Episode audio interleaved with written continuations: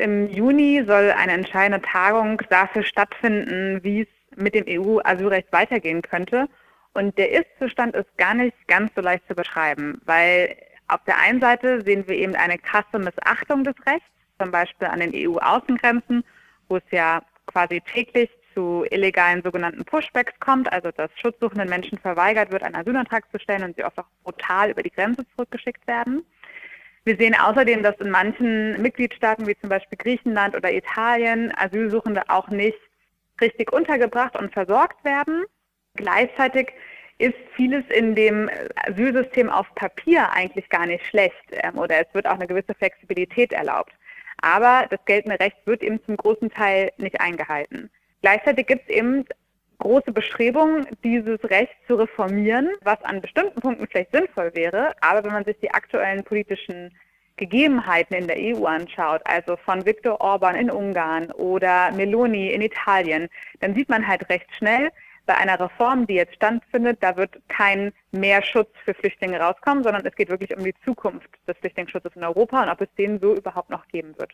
Eine Sache, die mich die letzten Jahre immer wieder beschäftigt hat, ist das Dublin-Abkommen, mhm. das ich, glaube ich, nie so ganz verstanden habe. Nämlich, eigentlich geht es ja darum, dass ankommende Menschen nur von den Grenzstaaten aufgenommen werden können.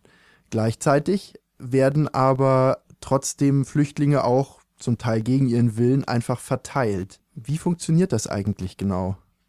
Ja, also die Dublin-Verordnung ist so ein Grundpfeiler des europäischen Asylsystems und ist, würde ich sagen, der Pfeiler, der eigentlich noch nie funktioniert hat und der auch schon immer komplett falsch konstruiert war.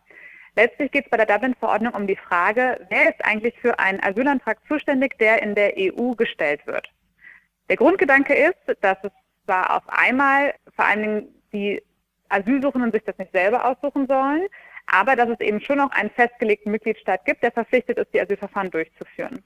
Und wie sich das eben vor vielen Jahren ausgedacht wurde, wurde es eben so geschrieben, dass immer die Mitgliedstaaten das Asylverfahren durchführen müssen, wo die Person zum ersten Mal in der EU angekommen ist.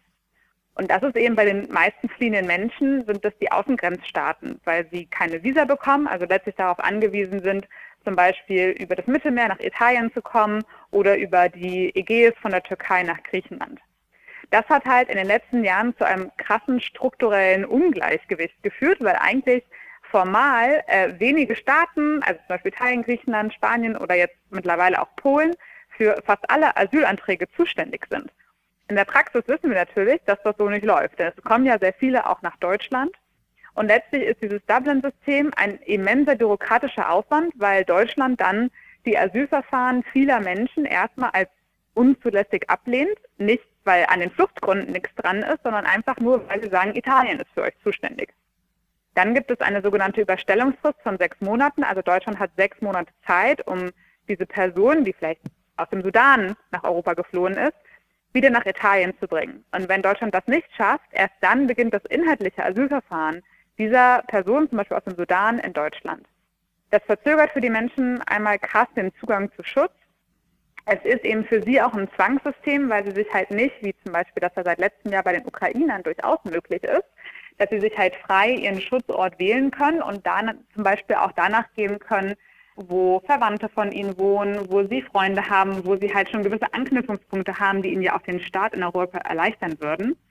Die einzige Ausnahme quasi von diesem sehr rigiden Prinzip ist quasi die Kernfamilie. Also wenn ein Kind aus den griechischen Inseln ankommt und die Mutter in Deutschland ist, dann soll das Kind eben schon nach Deutschland kommen zu der Mutter, aber diese Verfahren sind leider in der Praxis auch sehr langwierig. Also insgesamt kann man sagen, das Dublin-System ist seit Jahren gescheitert, auch in der Praxis, und das wird eigentlich von allen Beteiligten mittlerweile auch so gesehen. Aber was wir jetzt eben erleben in der Reform, ist, dass gar keine wirkliche Neuauflage passieren soll, sondern eigentlich am Dublin-System weiter festgehalten wird, aber mit noch angeblichen neuen Solidaritätsmechanismen zwischen den Mitgliedstaaten. Aber äh, das ist ziemlich unwahrscheinlich, dass es darüber aktuell zu einer wirklich fairen Verteilung von Asylsuchenden in Europa kommen würde, aus Mitgliedstaatensicht und vor allen Dingen auch nicht sehr wahrscheinlich, dass die Interessen und Bedürfnisse der Betroffenen endlich mehr in den Fokus geraten.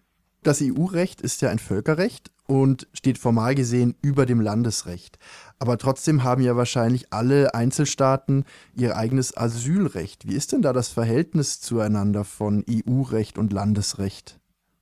Also tatsächlich ist es so, dass wenn die EU in einem Gesetzgebungsbereich, für die sie die zuständig hat, Regeln getroffen hat, dass sich die Mitgliedstaaten dann daran halten müssen.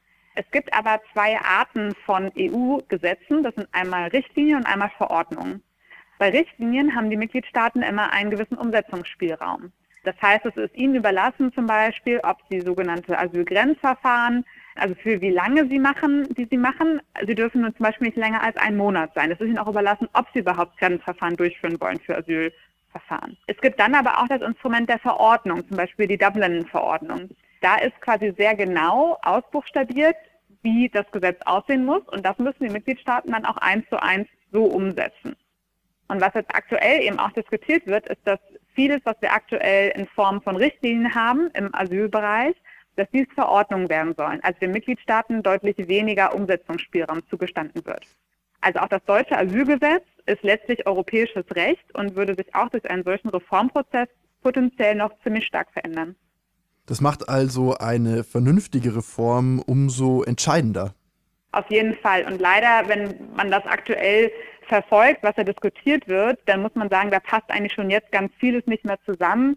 Das sind wirklich sehr komplexe Vorschläge, die hier diskutiert werden. Also es geht hier um ich, ungefähr vielleicht fünf bis sechs Verordnungen und die haben ja jeweils auch, sind sehr umfangreich zum Teil, also wirklich um hunderte Seiten von Papier geht es, die von zwei unterschiedlichen Akteuren, also einmal dem Parlament und einmal im Rat, verhandelt werden und wo überhaupt noch die Frage aus meiner Sicht, aus unserer Sicht ist, inwieweit man hier noch ein tatsächlich kohärentes Recht schaffen würde. Vor Dingen ist aus unserer Sicht natürlich aber die Frage, was steht in dem Recht und das sieht leider nach wirklich massiven Verschärfungen aus. Also es wird verschärft und es wird verkompliziert. Genau, also aktuell, gerade wenn man sich vor allen Dingen die Zuständigkeitsfragen anschaut, diesen Solidaritätsmechanismus und auch dann sollen noch weitere Abweichungsmöglichkeiten für die Mitgliedstaaten einberaumt werden, wenn angeblich eine sogenannte Krise vorliegt, wenn höhere Gewalt vorliegt oder besonders umstritten, wenn Drittstaaten asylsuchende, schutzsuchende Menschen instrumentalisieren, um die EU zu destabilisieren. In all solchen Kontexten sollen die Mitgliedstaaten nochmal von den normalen Standards abweichen können wo man sich dann eigentlich fragt, wissen wir überhaupt zukünftig noch, in welchem Mitgliedstaat eigentlich gerade wirklich welches Recht angewendet werden kann. Also werden dann eigentlich die Menschen, die schutzsuchenden Menschen zu politischen Spielbällen bei der Austragung von länderspezifischen Auseinandersetzungen? Ja, also ich würde sagen, das erleben wir letztlich seit Jahren. Das ist einmal zum Beispiel der Fall zwischen eben auch außereuropäischen Staaten und der Europäischen Union, denn weil die europäischen Regierungen sich jetzt seit Jahren nicht auf eine vernünftige Flüchtlingspolitik einigen kann und einfach sagt, wir sind ein, ein, ein großer Staatenverbund, äh, wir sind wirtschaftlich gut aufgestellt, wir können Schutzsuchende ohne Probleme aufnehmen und integrieren, weil dieser Konsens einfach fehlt seit Jahren, lässt sich die EU hier schnell erpressen. Ja? Und das hat man zum Beispiel gesehen, wenn die Türkei unter Erdogan damit droht, die Grenzen zu öffnen, wenn ein Lukaschenko aus Belarus durch Erleichterung für fliehende Menschen halt eine neue Fluchtroute eröffnet und dies quasi eine Mini-Krise in der EU verursacht, obwohl wir eigentlich über gar nicht sonderlich viele Menschen reden, die darüber jetzt nach Polen gekommen sind und es dann eben vor allen Dingen an den Grenzen zu massiven Menschenrechtsverletzungen durch europäische Grenzschützer kommt, ähm, dann zeigt das natürlich einmal mehr, wie aufgeladen dieses ganze Thema ist. Aber auch innerhalb der EU muss man sagen, auch da werden, denke ich, schon zum Beispiel die Aufnahmestandards in Ländern wie Italien oder Griechenland auch gerne mal bewusst sehr niedrig gehalten oder quasi sind fast nicht existent, weil die Länder eben wissen, dass dann zum Beispiel deutsche Gerichte eben auch zu Recht sagen, Deutschland darf Menschen nicht in diese Länder abschieben, weil da sie auf der Straße landen und quasi wirklich vor dem Nichts stehen. Also zum Beispiel in Griechenland ist das halt der Fall. 50 Organisationen, darunter Pro Asyl, haben einen Appell an die Tagung der EU-Innenministerinnen verfasst. Was sind denn die entscheidenden Punkte dieses Appells? Genau, wir haben uns mit anderen Organisationen zusammengetan, weil wir es eben wichtig finden, nochmal aus zivilgesellschaftlicher Sicht gegenüber der Bundesregierung deutlich zu machen, das geht wirklich gar nicht mehr. Also dass keine Kompromisse beim Flüchtlingsschutz eingegangen werden dürfen, denn diese Gefahr sehen wir gerade. Die Bundesregierung hat sich auf eine Position zu vielen Reformvorhaben geeinigt und leider sehr weit weg von ihrem eigentlich menschenrechtsbasierten Koalitionsvertrag. Und zwar will die Bundesregierung auch verpflichtende Grenzverfahren an den Außengrenzen befürworten. Da stellen sich Pro Asyl und die anderen Organisationen eben klar dagegen, weil wir einfach jetzt schon aus der Praxis wissen, wie katastrophal solche Grenzverfahren letztlich aussehen. Vor allem kritisieren wir die Grenzverfahren, weil sie absehbar unter Haftbedingungen ablaufen werden, denn die Menschen sollen als nicht eingereist gelten. Sie werden also quasi in einem Transitbereich an den Grenzen festgehalten. Und hinzu kommt, dass äh, überhaupt fraglich ist, inwieweit es noch um die Prüfung von Schutzgründen geht.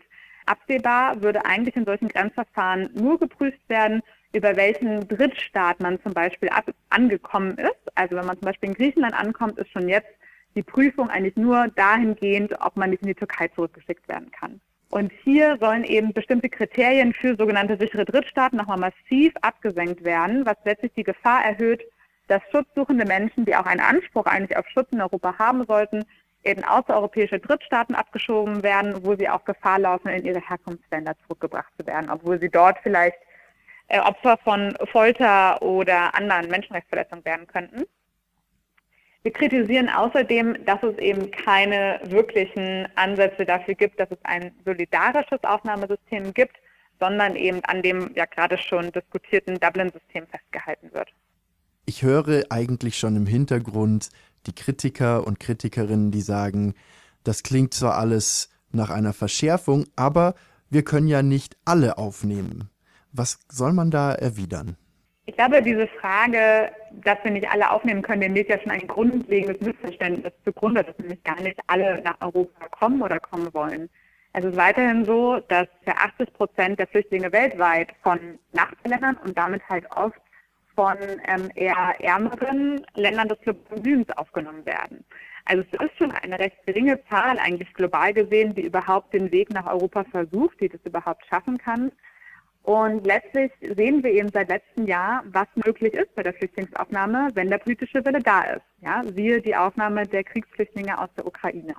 Da wurde einfach nie in Zweifel gestellt, dass Europa das schaffen kann und schaffen muss.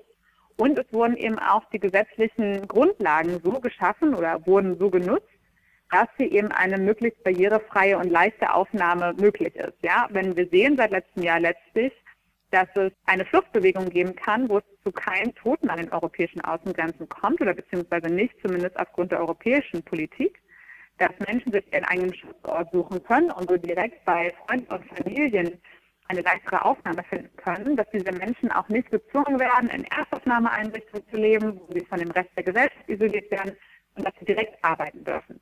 Das sind alles Sachen, die anderen Geflüchteten verweigert werden und die es natürlich auch dann nochmal in der Aufnahme- und Integrationspolitik eigentlich viel schwerer macht.